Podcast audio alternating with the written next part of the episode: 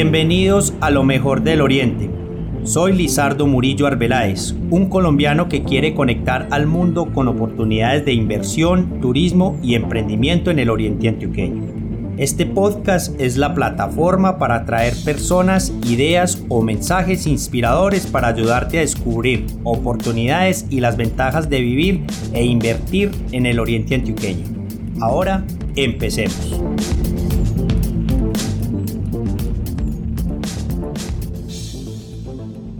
Bienvenidos a un nuevo episodio del podcast Lo mejor del Oriente. Hoy tendremos una charla con Santiago Márquez, un amante del Oriente Antioqueño, sus pueblos coloniales y sus casas campesinas. Hablaremos con él acerca de la conservación histórica de los pueblos del Oriente Antioqueño.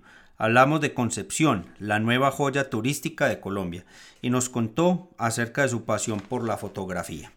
Este episodio con el apoyo de eConcept, conviértete en DJ profesional. Conoce más en econcept.com o en el teléfono 319-253-4272. También con el apoyo de RPM Publicidad. Conoce más en rpmpublicidad.com o en el teléfono 531-1060. Los dejo con Santiago Márquez. Bienvenidos de nuevo a este podcast eh, Lo mejor del Oriente, hoy con eh, un gran invitado, un amante del Oriente antioqueño y de Antioquia en general porque anda por todo el departamento. Él es Santiago Márquez, un amante, como les contaba, del Oriente antioqueño, de sus pueblos coloniales y de sus casas campesinas. Santiago, ¿cómo vas? Hola, ¿cómo están? Muy buenos días para todos. Eh, mi nombre es Santiago Márquez, muchísimas gracias por la invitación. Es todo un placer y un gusto hablar de, del Oriente Antioqueño y el patrimonio arquitectónico que nos rodea en esta linda región. Santiago, eh, pues para mí también es un placer tenerte. Le cuento a la gente que yo eh, sigo a Santiago o realmente pues eh, la amistad de Santiago acaba de empezar en este momento. Mi amistad con Santiago acaba de empezar en este momento. pero sí, sí conozco su trabajo porque lo sigo en sus redes sociales, en su Instagram eh, y, en, y durante los últimos dos años que lo vengo siguiendo he visto eh, su amor por, por el Oriente Antioqueño y sobre todo por, por una pasión que él tiene que es la fotografía que nos va a contar más adelante, su pasión por el municipio de Concepción, donde frecuentemente eh, postea contenido alrededor de este municipio y algunos negocios que ya está empezando a promocionar eh, también veo que tenés una cuenta de, sobre casas campesinas y que andas por todo el departamento de Antioquia con los pueblos campesinos. Eh, para empezar, Santiago, contale a la gente quién es Santiago.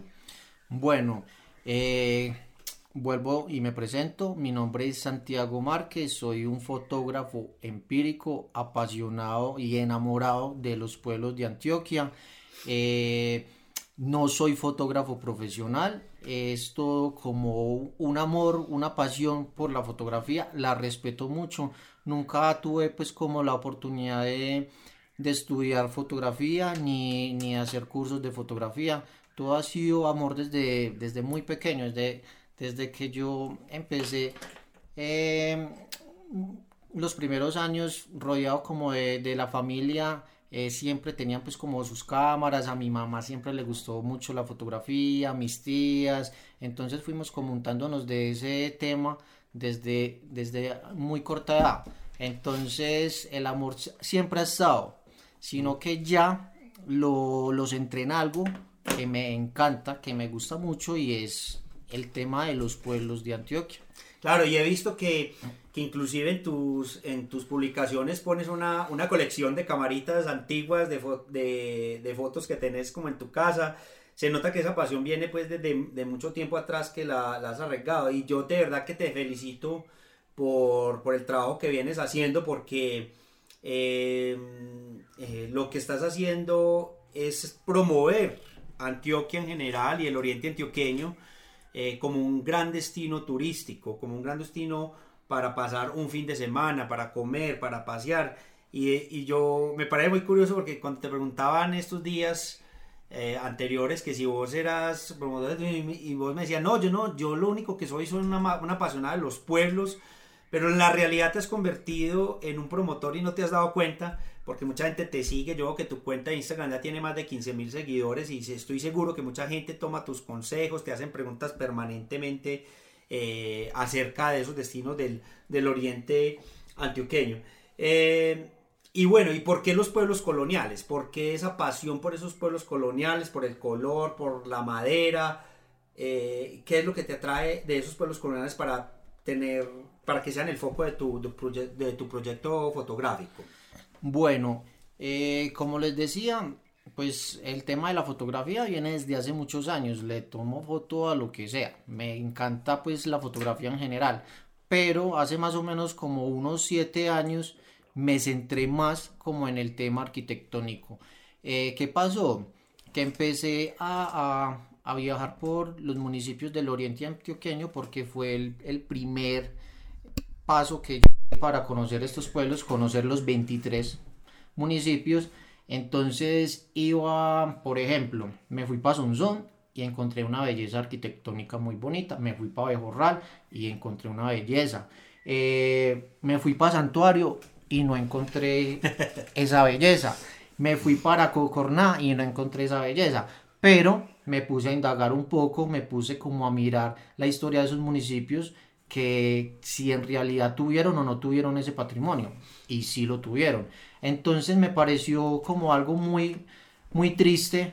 Me dio como una, como una especie como de, eh, ¿qué es lo que pasa con esto? Entonces lo que hice fue ir a los pueblos y retratar esa cultura, esa, eh, ese patrimonio. Porque yo sabía que si de pronto en un año iba a regresar y más con este crecimiento tan grande que tenemos acá en el oriente, el comercio, eh, iba a regresar y de pronto ya no lo encontraba. Entonces me di a la tarea de ir a recorrer pueblo por pueblo y retratar esa fachada, esa ventana, esos colores, eh, todo eso que, que, nos quedó de, de antaño, de, de nuestra cultura, de nuestro patrimonio antiguo y eso fue lo que empecé a hacer. Excelente, sí, eh, como vos lo decías, uno nota con mucha nostalgia, inclusive, pues yo que soy rionegrero, vos también que sos rionegrero, notamos con mucha nostalgia eh, cuando vemos fotos antiguas de Río Negro eh, y ver, digamos, el, el desastre que, que, hemos hecho en el centro histórico. Si bien se han hecho unos esfuerzos eh, muy buenos en los últimos 10 años, eh, con la reforma del parque, la semipeatonalización de algunas eh, calles céntricas de, del parque, pero yo veo el centro histórico de Río Negro destinado a ser el hueco de Medellín. Si no paramos, si no tenemos un instituto de patrimonio y cultura en Río Negro, si no hay eh, quién vigile nuestro patrimonio y sobre todo si, no, si los ciudadanos no, no nos empoderamos porque hemos sido indiferentes. ¿Cuál es tu opinión? Hablaste, por ejemplo, de, de eh, acerca de, digamos, algunos lo ven como desarrollo, yo creo que coincidimos en que no es desarrollo, pero hablaste un poco del santuario, por ejemplo, uno va al parque del santuario ve edificios de cinco pisos a todo alrededor del parque, horribles, eh, con un, o sea, acabaron a con todo el patrimonio de ese pueblo. ¿Y cómo ves? Yo quiero es como, como, que me cuentes cómo ves a Río Negro en ese, en ese mismo espectro de estos pueblos que se están destruyendo. Bueno, con el santuario pasa algo que la verdad es muy triste.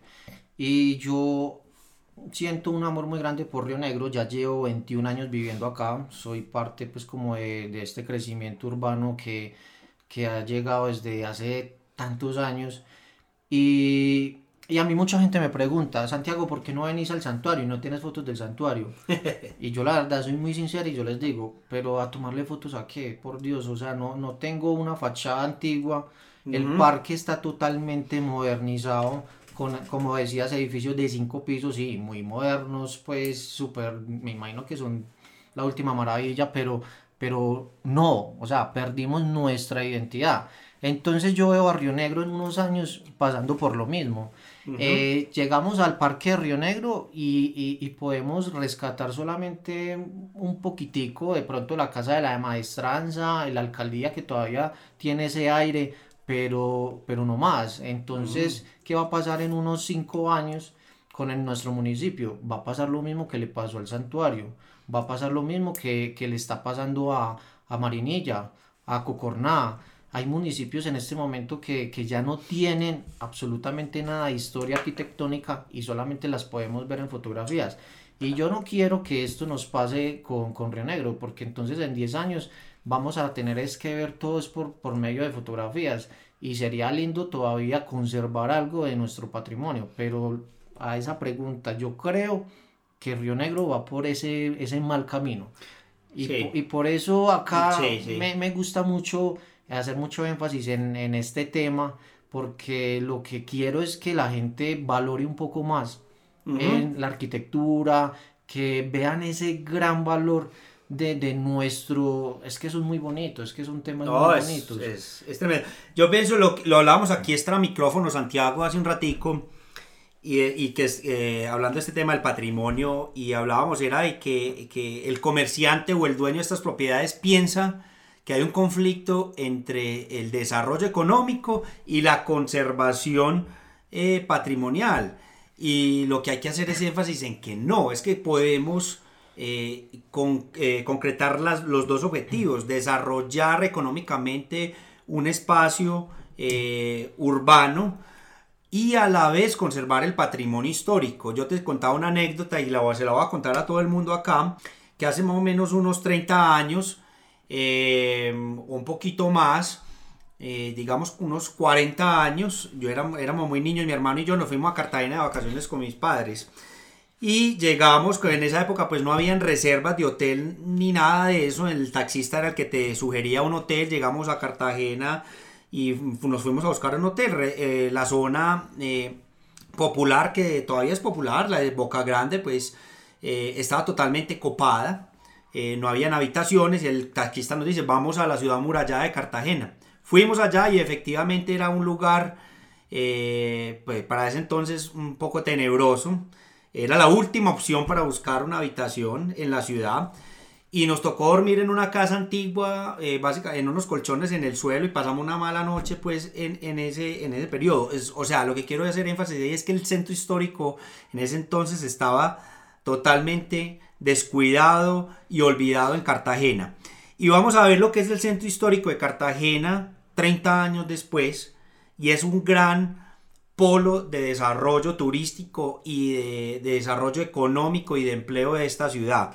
Y yo pienso que es lo mismo que podemos hacer acá, en nuestros pueblos eh, alrededor. Ahorita vamos a hablar un poco de Sonsona, Bejorrar, lo que tu experiencia en estos pueblos, pero específicamente en Río Negro, yo veo que hay eh, la esperanza del centro histórico Río Negro está ahí, está en la en dejar establecer inversiones en hoteles boutique, en restaurantes, en galerías de arte que lleguen a establecerse en el territorio y poco a poco ir eh, quitando un enemigo que tenemos en el centro histórico que son los carros. De alguna forma hay que buscarle alternativa para que transiten menos por el centro histórico, pero dar las condiciones para que empresarios del turismo lleguen a establecerse en el centro histórico y que no sigamos viendo este desastre que se está viendo en este momento donde una casa histórica se cae y se convierte en parqueadero a los ojos de todos, de la administración municipal, a los ojos del Ministerio de Cultura, a los ojos de nosotros los ciudadanos y no hacemos nada.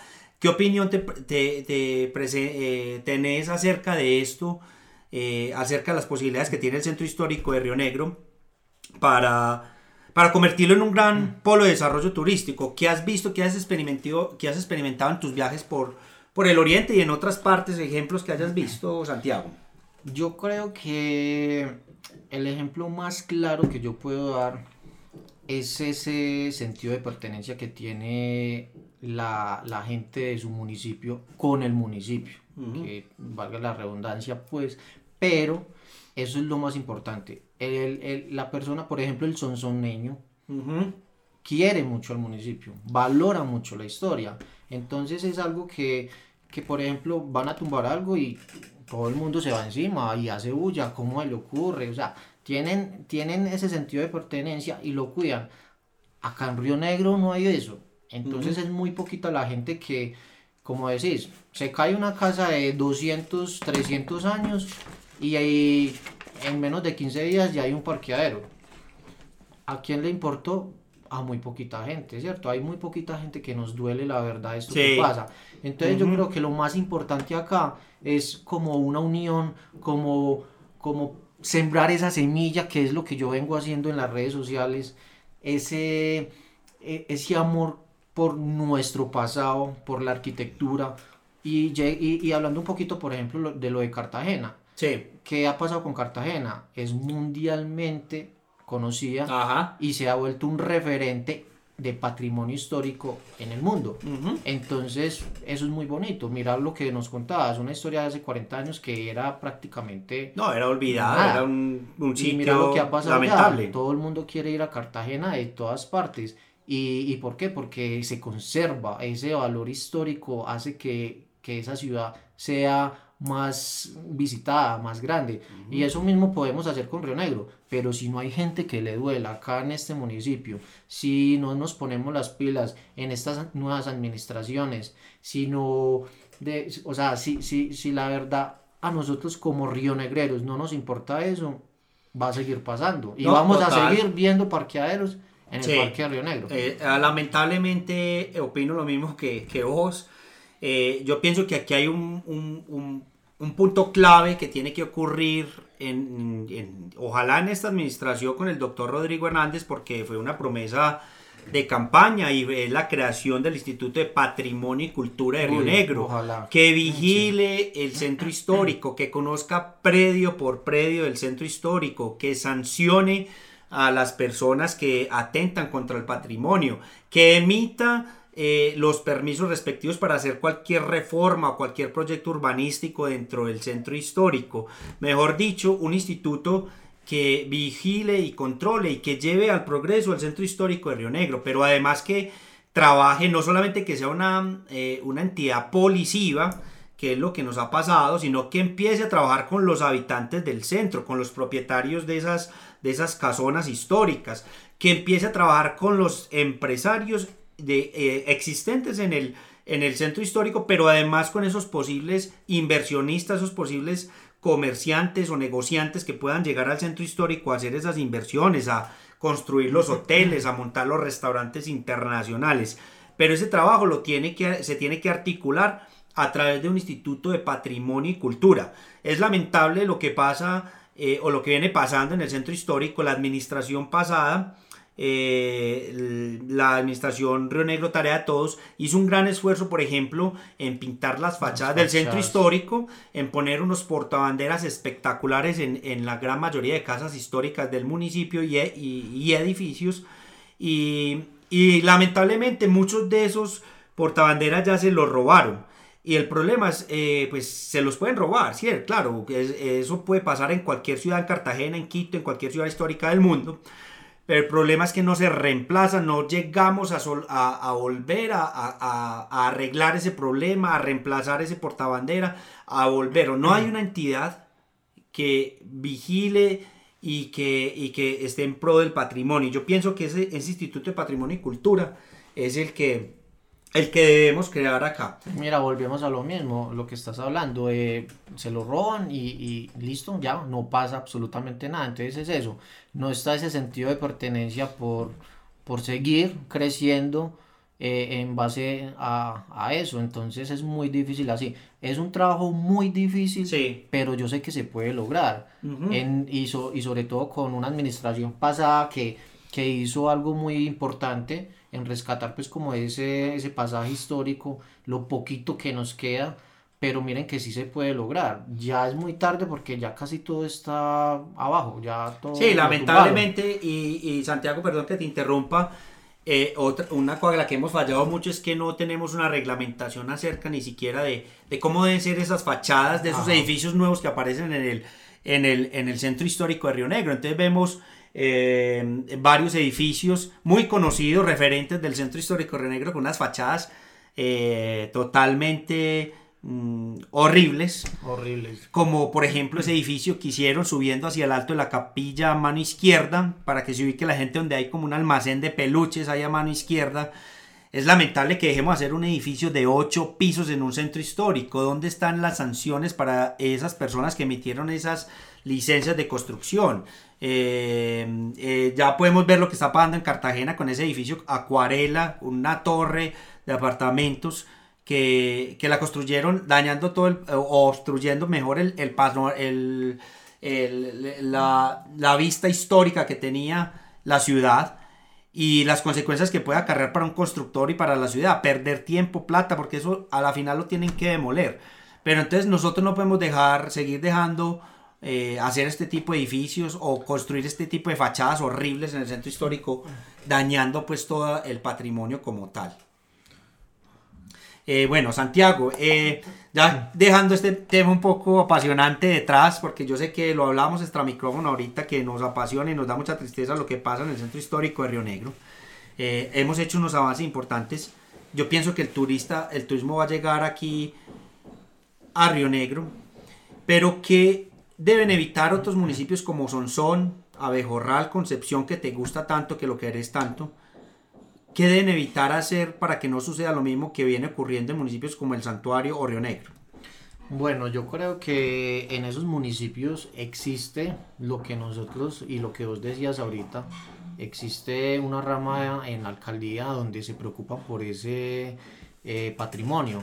Entonces, ¿qué puede pasar? Sí, obviamente puede pasar porque eh, desafortunadamente hay muchos propietarios de esas casonas que son muy costosas de mantener y, se quedan sin plata y se están cayendo, viene otra persona y les ofrece tanto, listo, se vendió, ¿qué hacen? Lo tumban y construye su edificio de cinco pisos, que eso es lo que más se ve y lo que más se vio en, el santuario, eso fue lo que hicieron. Pero yo creo que en temas de, de sentido de pertenencia, lo que hablaba ahorita, de la misma gente, de los mismos eh, sonsoneños o los de Abejorral, o mira también lo que pasa con el retiro. El retiro es un, es un gran ejemplo. ¿Por qué? Porque el retiro está en un constante modernismo, demasiado, pero tiene su centro histórico. Tiene dos calles muy bonitas, la, la que sube Sí, la, entrada y salida, digámoslo así. y salida, las únicas dos que hay para subir al parque, están totalmente intervenidas, muy hermosas. Eh, rescataron yo creo que todo ese, toda esa arquitectura. Entonces es muy bonito poder llegar al retiro, un municipio tan moderno, pero todavía lograr con todas esas casonas eh, y, y hay restaurantes y hay hoteles pero mire que no han perdido su esencia. Entonces es algo que yo creo que viene directamente de la alcaldía, de una administración. Entonces, ¿qué le pasa a, en este momento lo que yo te decía a Abejorral? En Abejorral se están cayendo 150 casas patrimonio, mm. pero es porque los habitantes de esas casas, los propietarios, son personas de bajos recursos que no pueden sostener una casa de bareque de más de 200 años y se les está viniendo abajo. ¿Qué están haciendo? Pidiendo ayuda en, en, en, el gobierno, en, este, en el tema de, de, cultura, claro. Eh, para poder hacer una intervención y no se queden sin ese patrimonio. Entonces ellos al menos tienen sí, es difícil. eso para que ellos puedan rescatar y que no pase lo que nos está pasando acá. Claro, ese es otro tema que es un tema de mucha polémica porque son familias, como vos lo mencionabas, de bajos recursos y que eh, no tienen eh, los medios para mantener una casa de estas, unas casas que de pronto desde lo práctico ya no funcionan mucho eh, para, una, para el tema residencial, porque las familias son mucho más, menos numerosas. Ya las familias tan numerosas de antaño pues son muy, muy escasas. Entonces estas casas son muy grandes para una pareja con dos hijos. Pero se la alternativa debe ser otra. La alternativa debe ser buscar otros otras eh, usos que se le puedan dar a estas eh, casas, como la institucional, eh, los restaurantes, los hoteles, etcétera.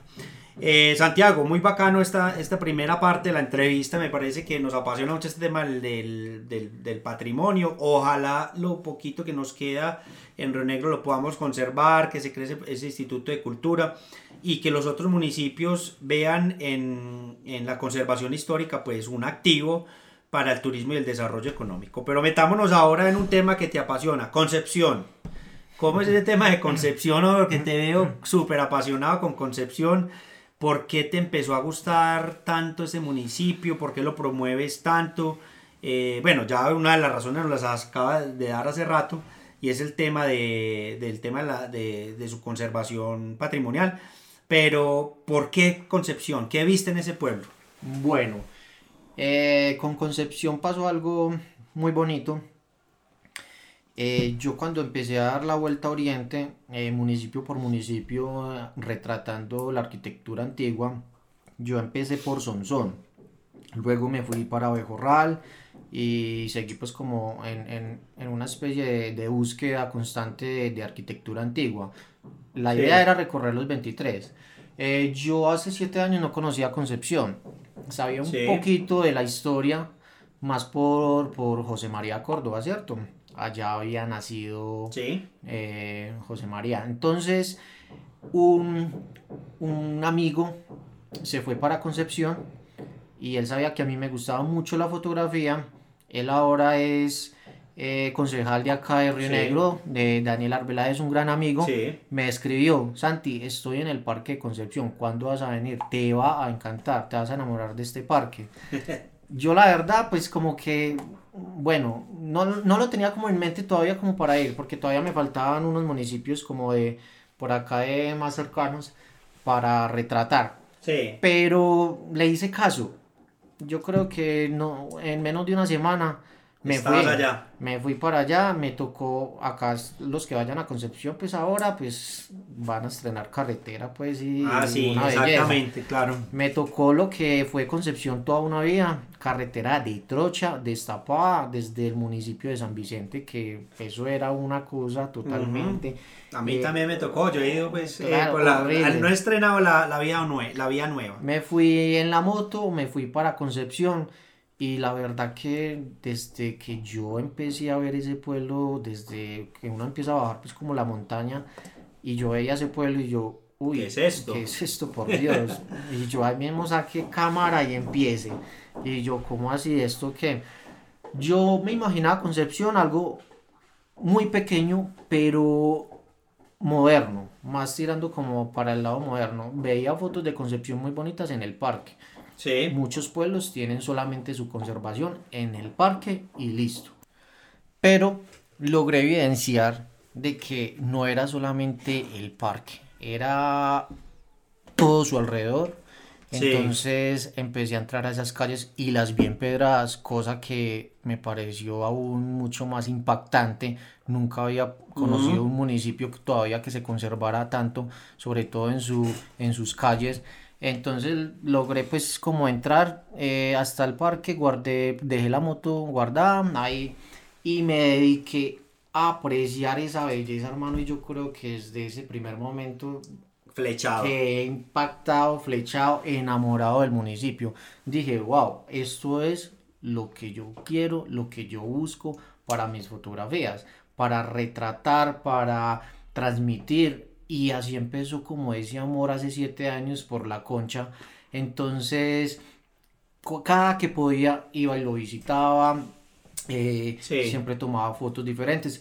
Yo siempre he dicho que Concepción para mí ha sido como mi, mi aula de clases personal. Es donde yo he practicado mucho la fotografía urbana.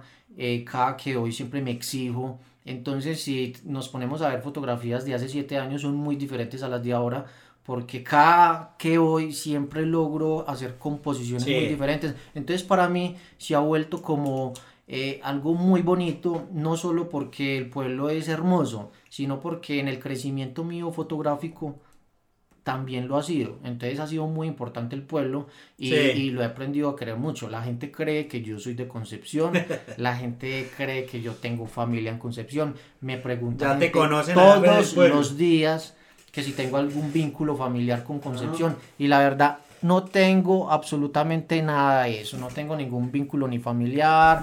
Eh, nunca he vivido en Concepción. Simplemente me enamoré del municipio. ¿Por qué? Encontré entonces, como les decía, la arquitectura en un estado de conservación muy bonito. Empecé a indagar y me di cuenta que valoraban el patrimonio. Entonces lo cuidan. Entonces las administraciones cuidan su patrimonio. Eh, las pocas eh, intervenciones que han sido es para recuperar lo que se estaba perdiendo. Incluso sé que ninguna casa puede ser intervenida ni... modificada sin algún permiso y si lo va a hacer tiene que ser igual Claro. a como estaba. Entonces eso es algo muy bonito, muy chévere porque en verdad encontré lo que siempre estaba buscando. Allá puedo ir y cada vez que voy lo veo más bonito porque entonces está el tema, hace un año empezaron a pintarlo y entonces ya está todo pintado, empezaron ya a hacer el mantenimiento a la iglesia, eh, o sea, acá lo de la carretera que ha sido Sí, pues, un eso va a plus, ser- porque ya es demasiado visitado. Hace siete años no lo conocía absolutamente nadie. Empecé a hacer fotografías y, y contar un- un pedacito de historia en cada pie de foto en mi cuenta de Instagram. Muchas historias, videos.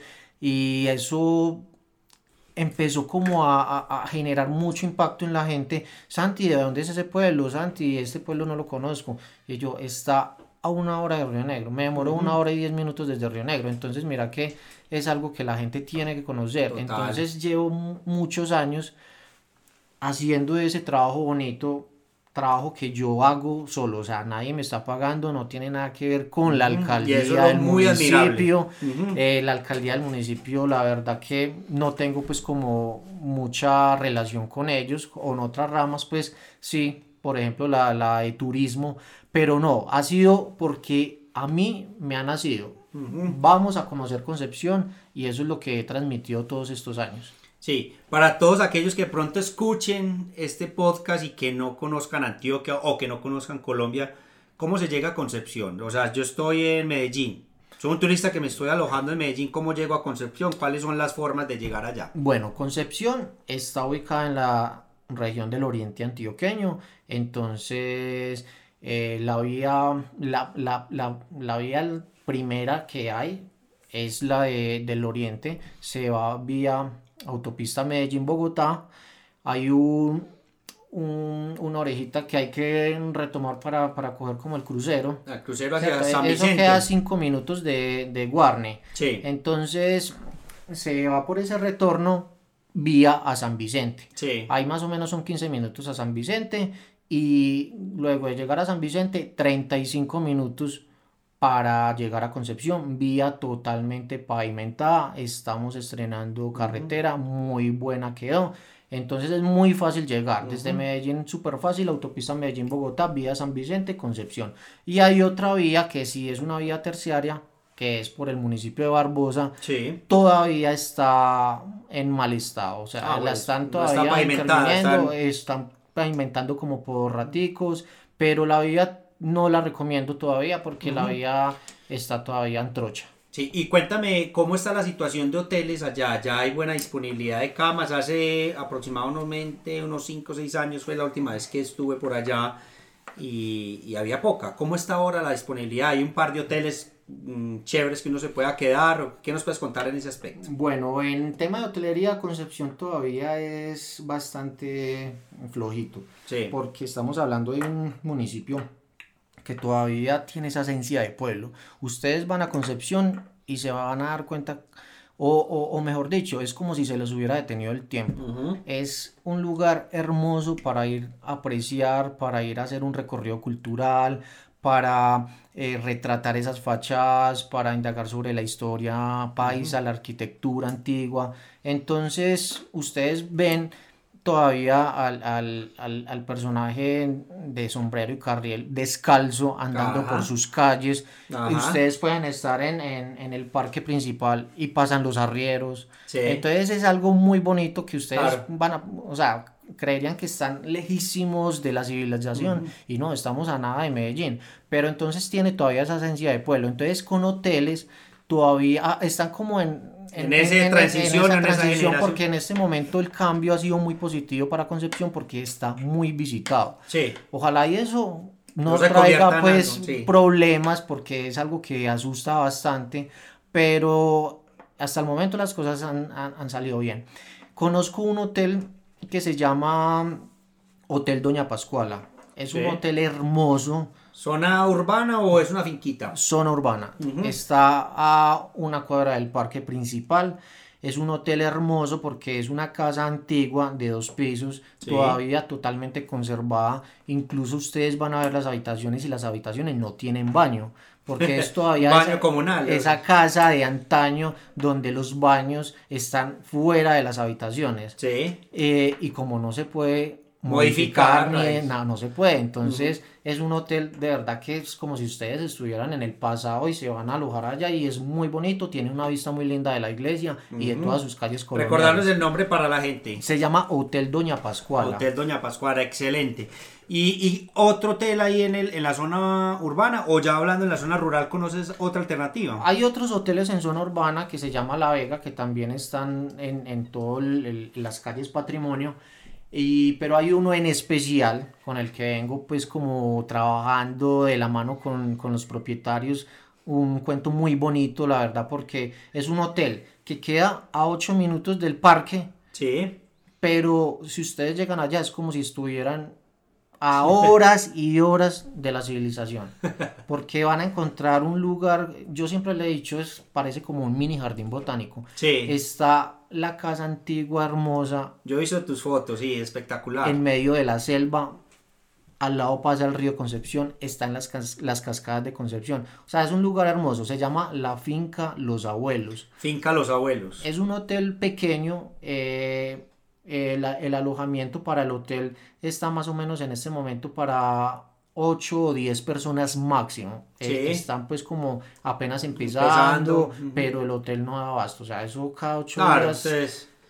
bueno, hablamos, e, excelente. Vamos a compartir esos datos de esos hoteles. Ah, bueno, pero hagamos aquí mismo en esta, en esta parte, en esta sección, alguna recomendación de, eh, porque la preocupación de la gente también es, ¿y dónde cómo? Hay un par de restaurantes en los que vos cuando llegas allá usualmente pues eh, accedes o, qué nos puedes decir en el tema de alimentación, restaurantes, cómo está Concepción en este momento. Bueno, eh, también está un poquito floja ah, el, el tema de los restaurantes, no es mucho lo que se puede ofrecer, pero yo siempre les recomiendo mucho. Hay un, hay un lugar en el parque principal que se llama El Mirador. Es un pasaje comercial, no, no, lo van a ver pues en toda la parte inferior del parque. Eh, es un restaurante chévere donde venden su comida paisa, menú del día, eh, una comida muy típica y, y muy económica. Sí. Eh, y está el otro que también recomiendo mucho y es donde yo siempre voy en estos momentos, es a la finca Los Abuelos, que son unos asados riquísimos, ya así es como más tipo barbecue con ensalada, eh, carne asada o chorizo, chicharrón. La comida típica, pues lo que uno viene a buscar. Unos almuerzos muy chéveres eh, en ese lugar. Perfecto, entonces vamos a compartir esa información en, eh, digamos, en la introducción del blog, en mi Em, en, mi entrada, en, la redacción, lo vamos a poner estos datos para que la gente pueda acceder a esta información y pueda hablar allá. Bueno, te quería contar, preguntar, Santiago, eh, acerca de, de, algo que tocamos, un puntico que tocaste muy importante, y es el tema de la sostenibilidad turística. Vemos, por ejemplo, como destinos como Guatapé, pues ya inclusive muchos residentes se quejan de la afluencia de turistas, del sonido de los helicópteros, de, no poder movilizarse fácilmente a través de su territorio los fines de semana o inclusive en semana. Hay temas de sostenibilidad turística en, el, lugares como Guatapé que se deben mejorar y yo estoy seguro que, todas las autoridades están, eh, eh, son conscientes de todos estos problemas pero, ¿qué podemos hacer en Concepción o qué se puede o cómo se debe preparar Concepción para evitar precisamente ese tipo de problemas de sostenibilidad turística? Bueno, yo pienso que eso está muy de la mano con la administración que esté en estos momentos y la que venga en, eso cuando es en el 2023 que hay como nueva en nuevas elecciones eh, o sea este periodo hasta finales del 2023 exactamente. Que sigan con, con ese querer del patrimonio. Ahora veo que, que, han tenido visitas importantes por medio del gobierno nacional donde están aún más cuidando ese patrimonio y para que no se salga de control porque lo que preocupa mucho es lo que ha pasado con Guatapé. Llega el turismo en masa y lo que hace es de pronto, venga, tumbemos una cosita por aquí, venga, otra cosita por acá y se va perdiendo la esencia del pueblo. Yo creo que hay que cuidarlo mucho, sobre todo ese, de ese turismo o de la persona que quiera, por ejemplo, invertir porque hay, ya hay mucha gente, incluso hace poco estuve como averiguando ya tierras en, en Concepción y, los precios eso, por las nubes. Eso ya se volvió impresionante y no era así. Entonces lotes, eh, ya, ya mucha gente quiere venir a hacer su, su hotel hostal fuera de, ahí, fuera de la zona urbana, empezar pues como a hacer un, un tema de crecimiento muy diferente a lo que se ve en, en el municipio. Entonces Sí. hay que cuidar mucho eso. Eso asusta, he hablado con muchos, muchas personas de, del municipio, a todos les preocupa, pero en este momento también están felices porque nunca habían visto ese pueblo tan visitado, está entrando eh, un- un dinero muy chévere, pues obviamente a, a esas personas de bajos recursos que ya están trabajando, eh, pueden sacar sus artesanías, eh, Concepción es famoso por la guayaba, entonces ya están Claro. explotando mucho el tema de la guayaba y puedes encontrar eh, varias cositas derivadas con la guayaba, hasta champú De guayaba. de guayaba, eh, mermelada de guayaba, es algo muy chévere. Sí, y yo pienso, Santiago, que, que la invitación es precisamente a eso que estás diciendo, a que si vamos a ir a, a, a Concepción y a cualquier municipio pues, del oriente antioqueño, es a precisamente ir y hacer el gastico con esta gente de allá de la población. Y, tener mucho cuidado con el tema eh, de la sostenibilidad, cuidado con nuestras basuras. Eh, obviamente eh, los destinos tienen una, una capacidad en el número de personas que pueden recibir, pero que todo ese derrame económico pues favorezca a la población y que se mantenga pues esas condiciones de vida como las que tenemos hoy, como las que se han mantenido en Concepción. Yo pienso que es una joya que apenas se está descubriendo y que, y que pienso que va a ser uno de los destinos más visitados en los próximos 10 años en todo Colombia por, por todo lo que tiene que ofrecer, por su hermosura eh, y por lo que vos decías, porque esa idiosincrasia que se conserva también. Eh, bueno, muy bacano lo de Concepción. Hemos avanzado muy chévere en esta entrevista, pero ¿por qué no hablamos ya de una forma más general en el oriente antioqueño? Yo sé que la pasión tuya es Concepción, eh, pero vamos a suponer que yo soy un turista extranjero y que tengo solamente dos días para llegar al oriente antioqueño. ¿Qué cosas sugerís tú que ese turista debe conocer en el oriente? No conozco nada. ¿Cuáles son esos imperdibles? Bueno, eh, algo imperdible, pues igual estamos en, en el oriente antioqueño y tenemos municipios muy bonitos pero muy alejados. Y esa es una pregunta que casi semanal me hacen. Mucho turista viene por primera vez acá Sí. al oriente antioqueño y siempre tiene en mente ir a Jardín, ir a Jericó o esos lugares pues del, del suroeste, ¿cierto? Sí. Pero es muy difícil decirle en dos días, váyase para Sonsón, váyase para Ah, Bejuarra, exacto. que son pueblos muy bonitos que yo recomiendo mucho, pero no va a haber ese, ese tiempo. Claro. ¿Qué es lo primero que yo hago? Que busca, ¿cierto? Porque no todos Claro. buscamos lo mismo, ¿Qué no todos gusta? buscamos el patrimonio. Yo soy muy enfocado en el patrimonio. Claro. Si me dicen busco patrimonio y también busco pues como ese tipo de, de sintonía natural, de conocer, de apreciar, todo eso como más paisajístico.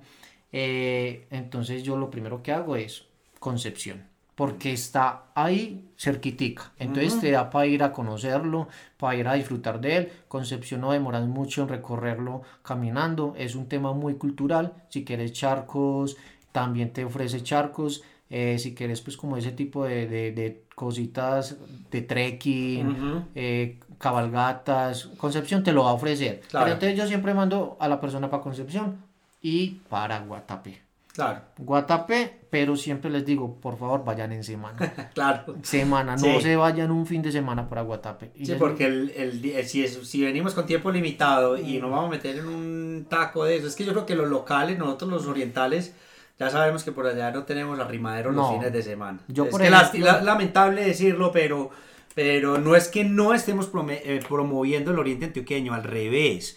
Nosotros queremos que cada vez más personas vengan al oriente antioqueño, que conozcan estos destinos, pero también tenemos que hacer notar esas problemáticas que tiene el oriente antioqueño, esas capacidades en infraestructura para que nuestros dirigentes pues sigan proporcionando esas condiciones para que toda esta industria siga creciendo, se genere más empleos y llegue más inversión. Y la verdadera esencia de los pueblos de Antioquia es en semana. Yo, por ejemplo, siempre viajo a retratar los pueblos de lunes a jueves. Entonces, vayas en Paraguatapé, les digo, en semana se van bien temprano, Guatapé, Guatapé ofrece mucho, eh, de paso pueden parar en, en, la réplica del viejo Peñón, eh, llegar y subir a la piedra, en, menos de medio día ya hicieron esas dos, se van y buscan un almorzadero rico por el malecón, eh, un paseo en lancha, visitar la calle de los recuerdos, la plazoleta de los zócalos, o sea, es algo muy bonito y el turista queda encantado. He traído gente de República Dominicana. Súper. He traído gente de Estados Unidos, sobre todo a Concepción. Les ha encantado. Eh, Guatapé obviamente enamora. Eh, Guatapé enamora porque el agua, la pues, piedra, de que los colores. Eso, eso es algo pues muy bonito. Es a mí a mí lo que más me gusta retratar también es los colores de Antioquia, esos colores de las fachadas. Y siempre he dicho, Guatapé es pura alegría, pura magia y alegría y me transmite eso. Cada vez que voy a retratar esa plazoleta de los Zócalos, la más colorida de nuestro país. Entonces, visitantes hay muchísimos, todos los días me preguntan eso en las redes sociales, eh, preguntas también, Santiago, en este momento estoy en una conversación con una persona que, que vive, o sea, es de Bogotá, se vino a vivir a Medellín y estoy ahí como enamorándola de, de Antioquia y se quiere, quiere comprar acá eh, un proyecto de vivienda en Río Negro o en las cercanías pues como de, de, todo esto. Yo soy muy sincero en lo que le puedo ofrecer, lo que le digo. Obviamente le hablé de Río Negro, quiere Río Negro. Es un colapso total en el tema del tráfico, ¿cierto? Claro. Se lo tengo que decir. Pero es algo que, que hago mucho con mucha gente. Creo que eh, me, lo que decías ahorita, me he convertido en ese referente, no tanto como de turismo, porque yo no soy un guía turístico, no. pero más un referente como de quiero irme a un pueblo que no conozca casi nadie, hablemosle a Santiago. Exacto, yo, yo veo que eso es, te has convertido en una autoridad en ese tema. Otra pregunta, si eh, tengo bajo presupuesto, para moverme en un fin de semana, ¿cuáles serían esas recomendaciones de hacer un, viaje con, poco presupuesto? No me estoy contradiciendo, no, hay que hacer el gastico, hay que hacer el gastico a los comercios, a, la gente local de los diferentes pueblos, pero ¿qué, qué hay baratico, chévere, que se pueda disfrutar? Eh, ¿Cuáles podrían ser algunas sugerencias? En el Oriente y en Concepción, etcétera. Bueno, por el tema de las distancias, volvemos a lo mismo, es un tema complicado si vamos a andar en transporte público porque las distancias son muy largas, entonces andate para un son, pues te va a valer pues una platica.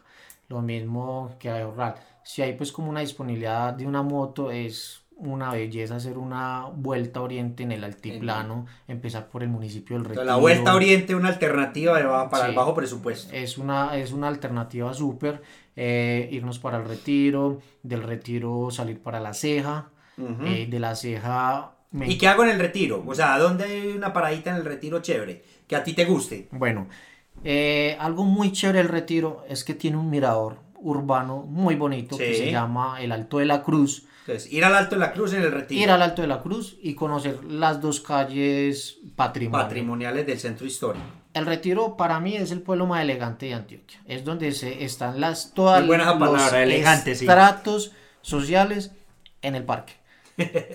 y es verdad, totalmente. Nunca lo había visto desde esa mirada, pero... Yo siempre, siempre les he dicho eso, el retiro es elegancia. Allá vas a encontrar el estrato 6 en el mismo parque, en la misma panadería, al del estrato, lo que no se ve en...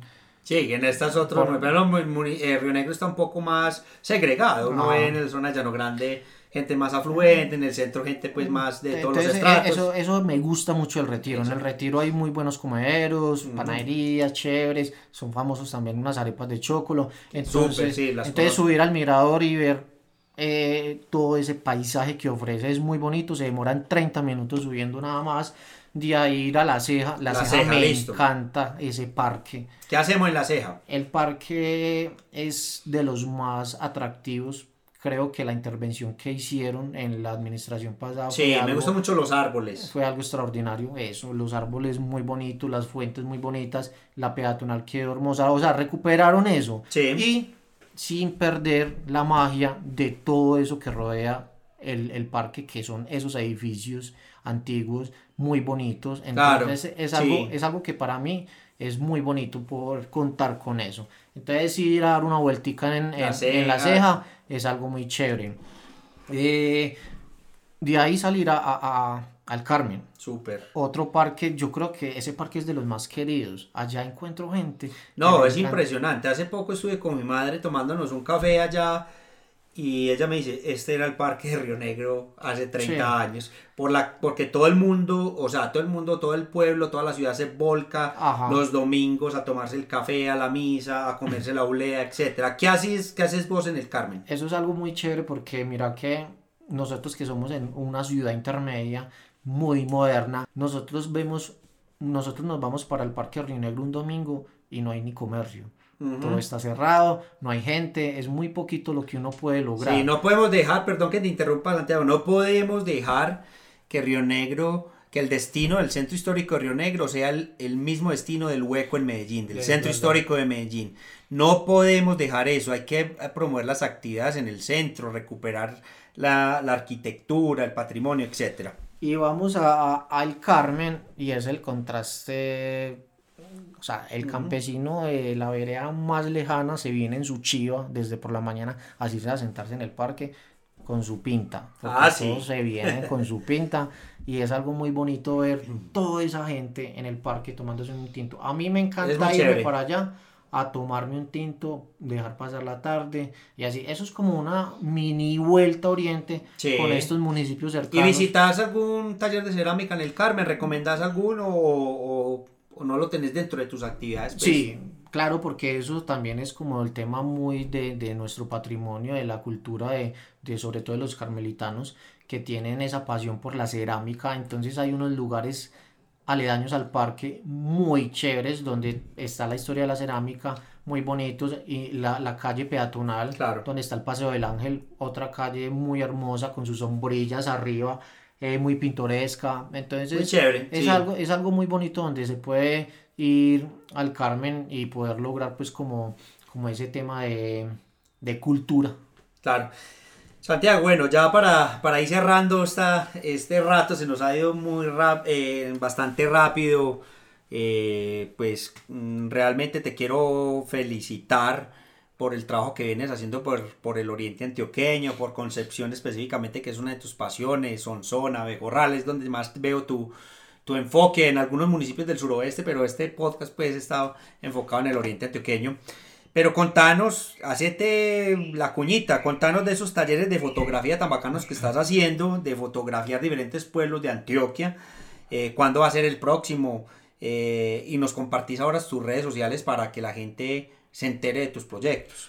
Bueno, entonces este cuento tan bonito de la fotografía me ha abierto puertas muy grandes, muy chéveres, que la verdad he sido muy agradecido y las estoy aprovechando toda mi fotografía la comercializo, si alguien está también interesado para, para hacer publicidad con mi fotografía me pueden contactar, eh, vendo paquetes, eh, a la gente le ha gustado mucho, han salido en periódicos. Ah, otra cosa que no te conté ahorita de Concepción, sí. qué pena ahí, Concepción se ha vuelto muy viral, muy viral porque me contactaron de, del periódico El Espectador Sí. Porque querían mis fotografías. Qué bacano. Yo eso no lo sabía, no, contanos. Y eso fue, o sea, eso fue el, el, el boom. yo creé una página de, de, Concepción. En Instagram, ¿cierto? Yo la manejo, yo solamente subo fotos mías. ¿Por qué? Porque tengo muchas fotos de Concepción y quiero ir depurando, no quiero poner todo eso en mi cuenta personal, entonces le creé cuenta al municipio, se llama Concepción Antioquia. Eh, me contactaron, querían aprovechar esos pueblos en el espectador muy hermosos, pero muy poco conocidos. ¿Cierto? Sí. Entonces, eh, Concepción y otros más de Colombia eran pues como eh, la idea pues del espectador. Le, les, di, les dije que, que escogieran la fotografía y, me dijeron que no, que la mandara que tú la mandaras. Entonces tenía una fotografía muy bonita que, me, que, que en ese tiempo había tomado y era con un gatico en la ventana, pero si alcanzaba a ver todo el patrimonio, todas las fachadas y toda esa calle empedrada, muy bonita. Lo que no sabía era que esa fotografía iba a quedar en primer lugar para poner toda la secuencia. Qué bacano. Yo no me di cuenta cuando la pusieron, estaba trabajando, pero empecé a ver un movimiento muy acelerado en las redes sociales. Eso empezó a crecer, a crecer, a crecer, y yo, ¿qué es lo que pasa? ¿Qué es lo que pasa?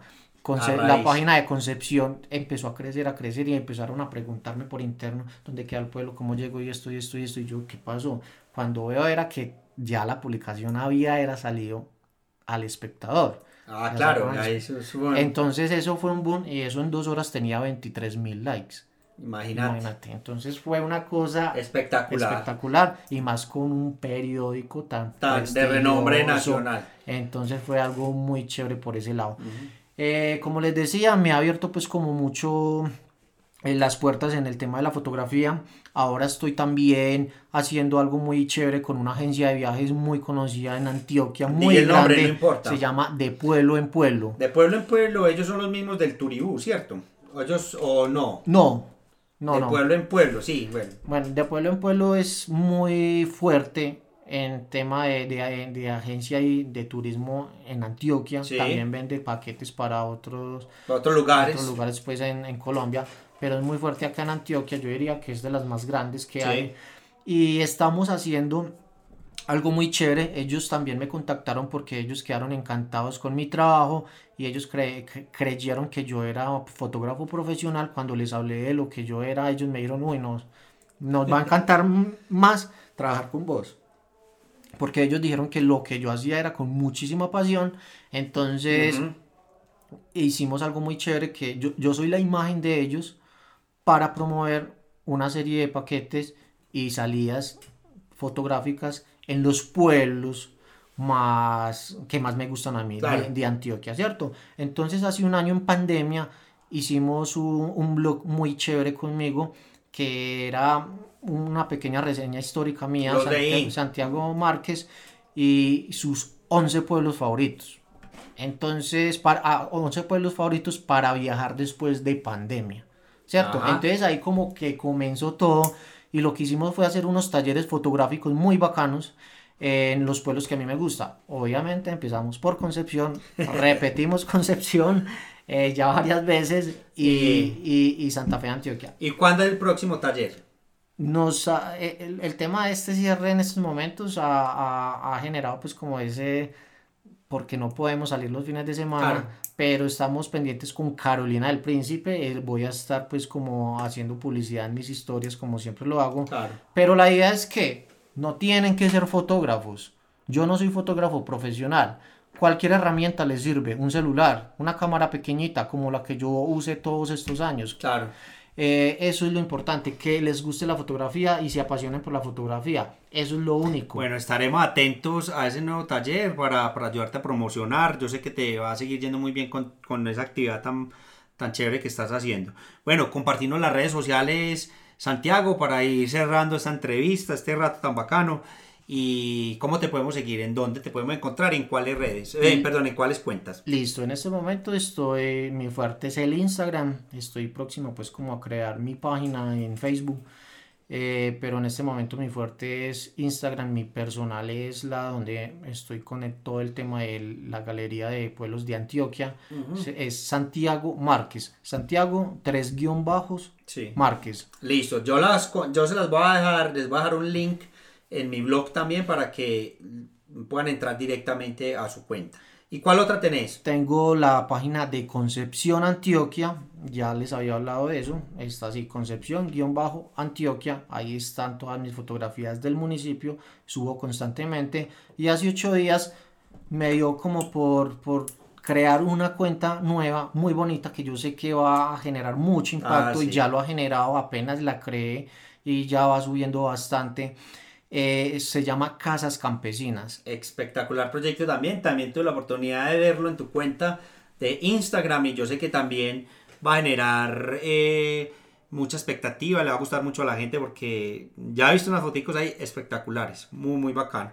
Bueno, Santiago, eh, yo creo que ya llevamos una horita aquí hablando, se nos pasó el tiempo rapidísimo. Volando ya. Volando, pasamos, eh, hablamos de muchas cosas muy chévere, he pasado un rato muy bacano.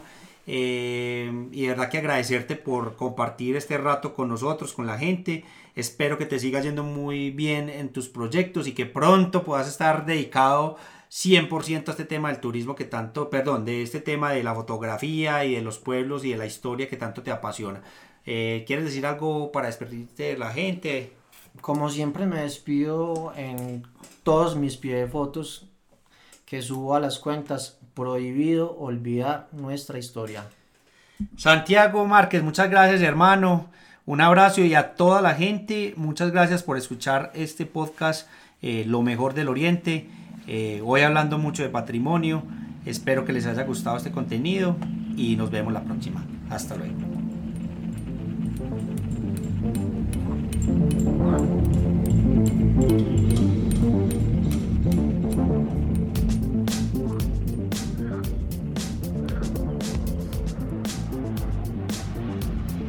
Gracias por escuchar el podcast Lo mejor del Oriente. No olvides seguirnos en nuestras redes sociales para que no se pierdan los episodios futuros. Compartan sus comentarios con nosotros si les gustó este episodio.